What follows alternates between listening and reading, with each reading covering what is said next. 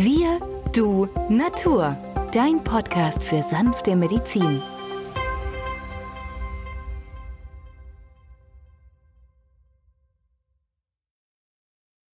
Hallo und herzlich willkommen zu einem weiteren Gespräch hier im Kulturhaus Osterfeld in Pforzheim.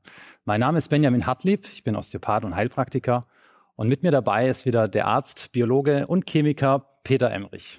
Hallo, Hallo Peter. Benjamin. Ja, jetzt sind wir wieder im Kulturhaus und wir machen 200 Jahre Schüssler.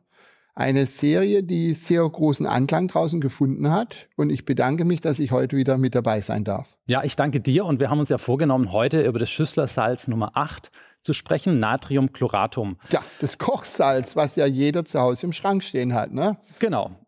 Was entgegnest du den Kritikern, die, die sagen, naja, die Schüsslersalze sind jetzt schon so alt, aber die Wirkung ist ja bis heute nicht bewiesen? Ja, das ist ja diese Sache. Ne? Es ist aber bewiesen, dass jeder Mensch Mineralien in sich trägt.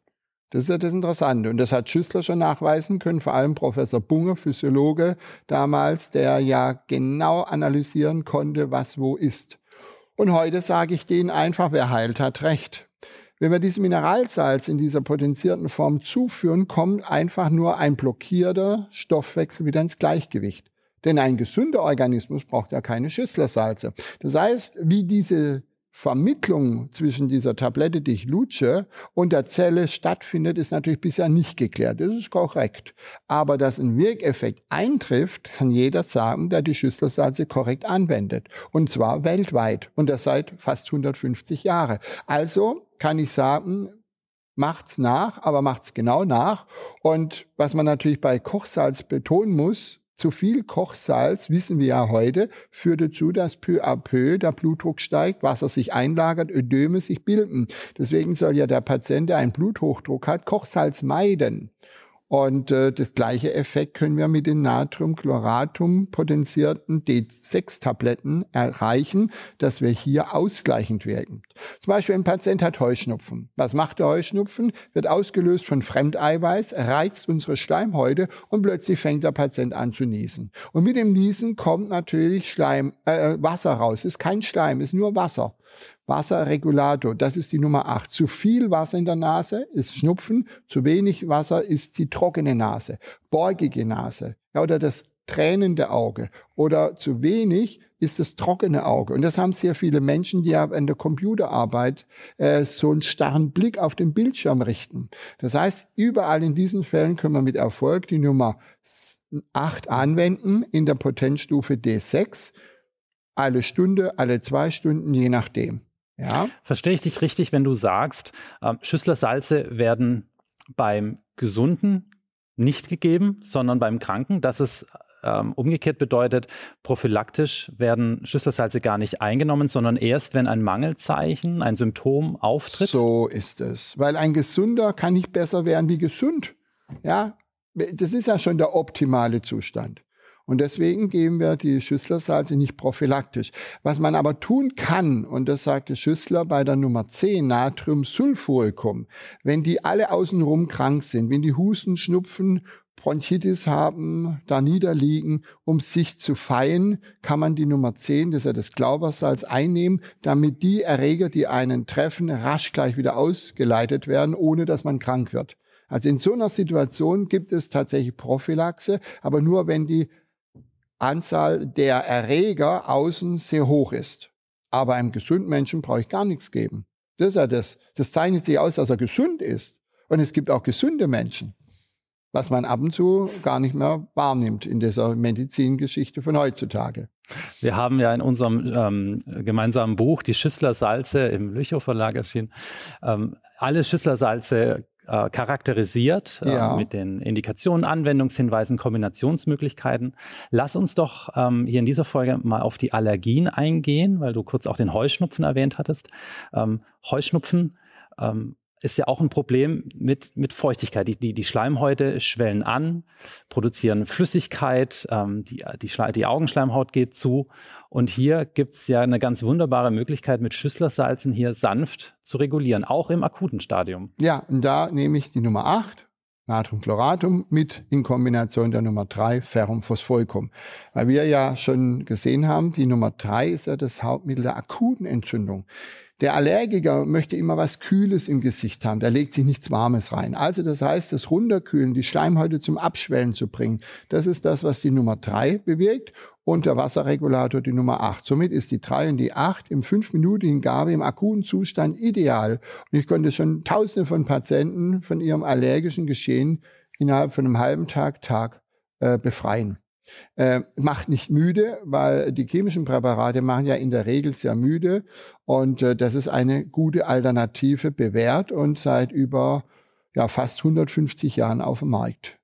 Und dann ist es ja egal, ob es die Hausstaubmilbe ist, das ist ja der Milbenkot, der ja hier reizt, ob es der Pollen ist aus der Pflanze, der unsere Schleimhäute kitzelt oder was auch immer dahinter steckt ähm, dieses in Erscheinung drehende, das ist das Wichtige. Es ist eine wässrige Absonderung. Die Zunge ist sauber. Wir haben keinen Belag. Ja, manchmal kann die auch ein bisschen äh, geschwollen sein. Also dieser Schwellungscharakter, auch das Zuschwellen der Augen, auch die Nasenschleimhaut, die anschwillt und die Nase dadurch natürlich ein bisschen Verstopfungsgefühl zeigt.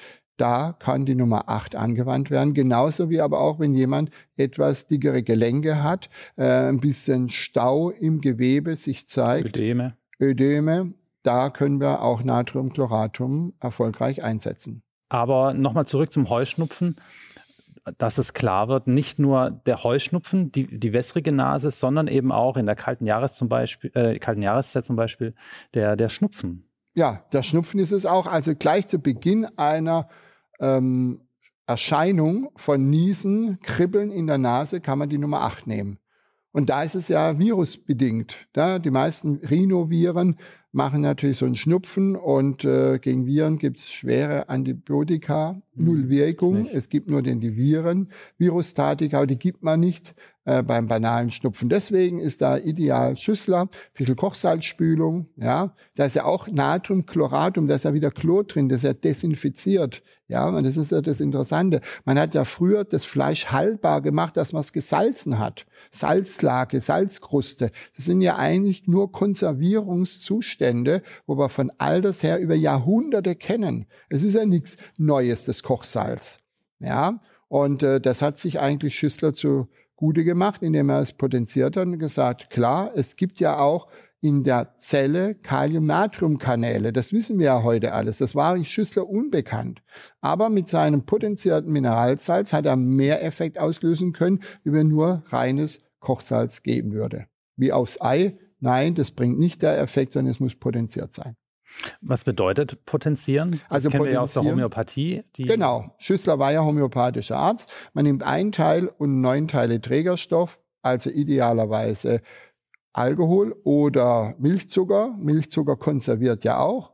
Und dann wird das Ganze zer mörsert, weil es ja sich um eine Festsubstanz handelt und diese Verreibungsstufe ist dann die D1, 1 zu 10 verdünnt. Ich nehme darum wieder ein Teil, gebe neun Teile Trägerstoff, also neun Teile Milchzucker dazu, zermörser weiter, erreiche ich die D2, 1 zu 100. Mache ich das dreimal, habe ich 1 zu 1000, bei sechs habe ich 1 zu einer Million verdünnt, rein rechnerisch.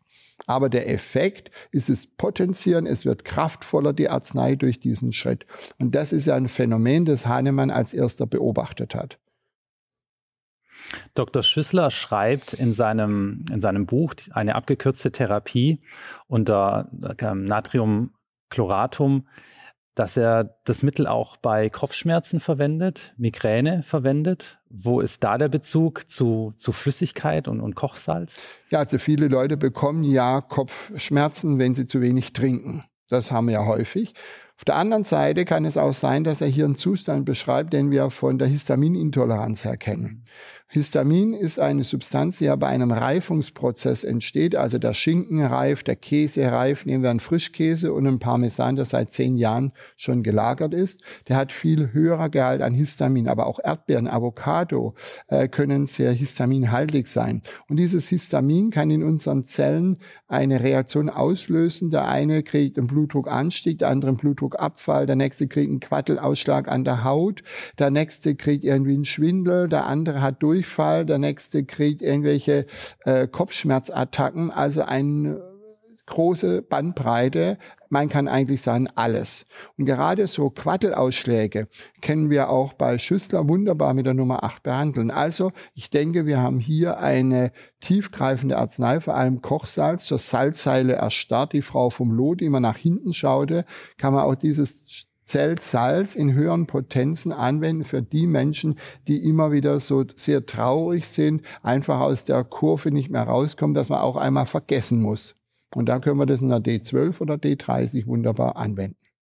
Bei nässenden Ausschlägen, wenn du das ansprichst. Ja, nässende ähm, Ausschläge oder sehr trockene Ausschläge. Also immer das Extreme. Es gibt ja nässende ah, und ja. sehr trockene, die dann sehr rissig sind, wieder Schmerzen bereiten, ja, wo man fetten muss. Und da kann also die Nummer 8 sehr, sehr hilfreich sein. Auch als Salbe, selbstverständlich. Dann die Salbe lokal aufgetragen Klar, oder eher Schnupfen. um den Ausschlag drumherum? Ja, also Salbe nie auf offene Wunden. Also immer außenrum. Was man machen kann, die Tabletten lösen in warmem Wasser und mit diesem, mit dem Mull abtupfen. Das geht. Man kann da auch Wunden reinigen, vor allem wenn Umschlag. die so, oder einen Umschlag machen, gerade. Das kommt sehr gut an, weil dann zieht sich das zusammen, heilt rasch ab. Auf der anderen Seite haben wir aber die Nase. Also die, wo immer so ein Kitzeln und Kribbeln in der Nase haben. Da können wir auch bevor man rausgeht, wo ja die Pollen höher sind wie im Zimmer, kann man da auch diese Salbe auftragen, sodass das hermetisch sich abdichtet und der Pollen, der ja den allergischen, reaktiven Heuschnupfen dann initiiert, kann dann sozusagen abgemildert werden. Mhm. Wenn Schüsslersalz Nummer 8, Natriumchloratum, den Wasserhaushalt beeinflusst, dann müsste es ja auch ein ganz wunderbares ähm, Schüsslersalz sein bei Durchfällen, bei wässrigen Durchfällen. Ja klar, bei der Verstopfung, wo zu wenig Wasser mhm. da ist, oder bei der heftigen Durchfallerkrankung. Und dann ist auch wiederum interessant, dass sie ja in Indien häufig Cholera-Epidemien haben und die Leute haben kein Geld und da wenden die das Schüsslersalz Nummer 8 an mit bestem Erfolg. Das heißt also, hier werden die Makrophagen aktiviert, um den Erregern den Garaus zu machen. Hochinteressant, wie unser Immunsystem reguliert, wenn man ihnen den entsprechenden Impuls gibt. Also zu trockene Zustände, zu feuchte Zustände. Und äh, das haben wir häufig natürlich nicht nur an der Haut, an den Schleimhäuten, an der Nase, sondern natürlich auch in inneren Systemen. Also äh, die Patienten, ähm, die ein sehr dickes Blut haben, wenn der Hämatokritwert ansteigt. Äh, obwohl Wasser im Gewebe ist, haben die zu dickes Blut und zu dickes Blut wiederum die Nummer vier wird von Schüssler beschrieben, ist Blut ist richtig dunkel, fast schwarz. Bei der Nummer 8 ist es eher das helle Blut, aber es ist trotzdem zu konzentriert. Und diese Dinge führen dann meistens zu Schlaganfall äh, im Ohr, zu Tinnitus, Hörsturz oder gar im Herzen zum Herzinfarkt. Und da können wir positiv mit Einfluss nehmen.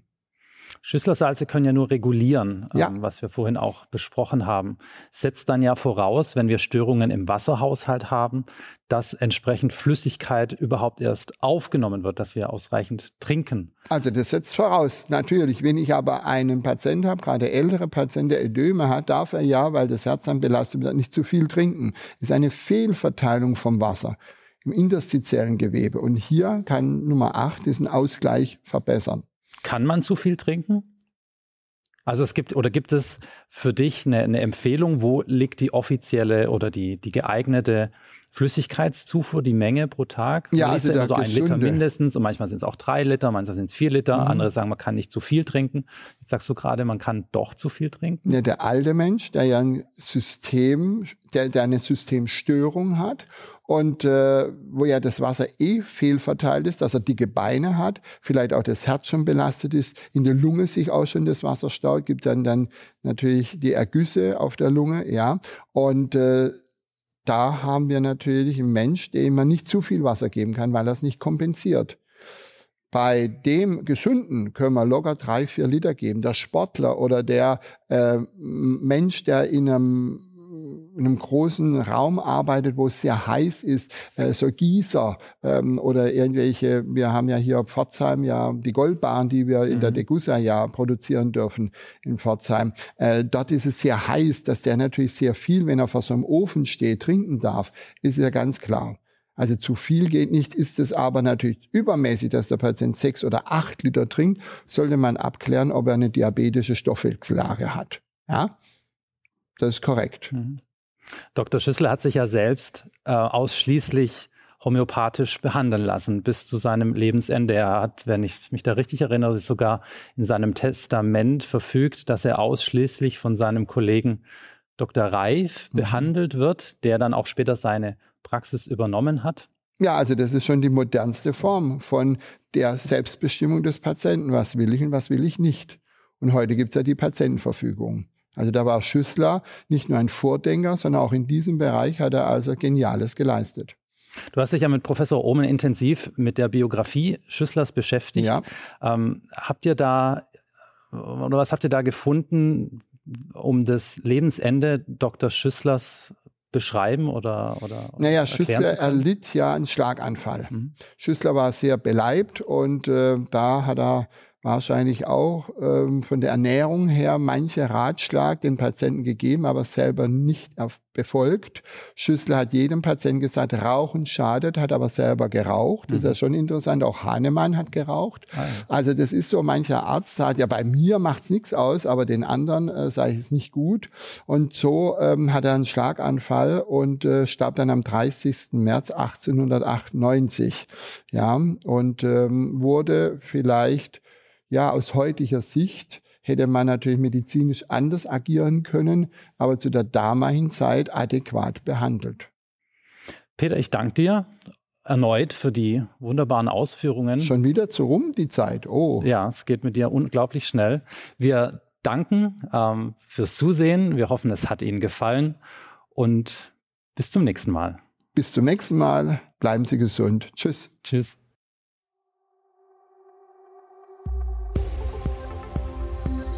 Wenn dir dieser Podcast gefallen hat, freuen wir uns über deine positive Bewertung. Damit hilfst du uns, diesen Podcast bekannter zu machen.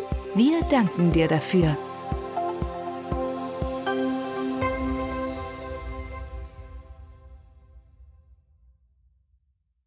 Der folgende Hinweis ist uns wichtig. Alle hier vorgestellten Informationen können nur einen allgemeinen Charakter haben. Sie ersetzen nicht die fachkundige Untersuchung und Behandlung durch deinen Arzt. Bitte wende dich bei anhaltenden Beschwerden an den Arzt deines Vertrauens. Nur auf diesem Wege kann die geeignete Therapie für dich gefunden werden.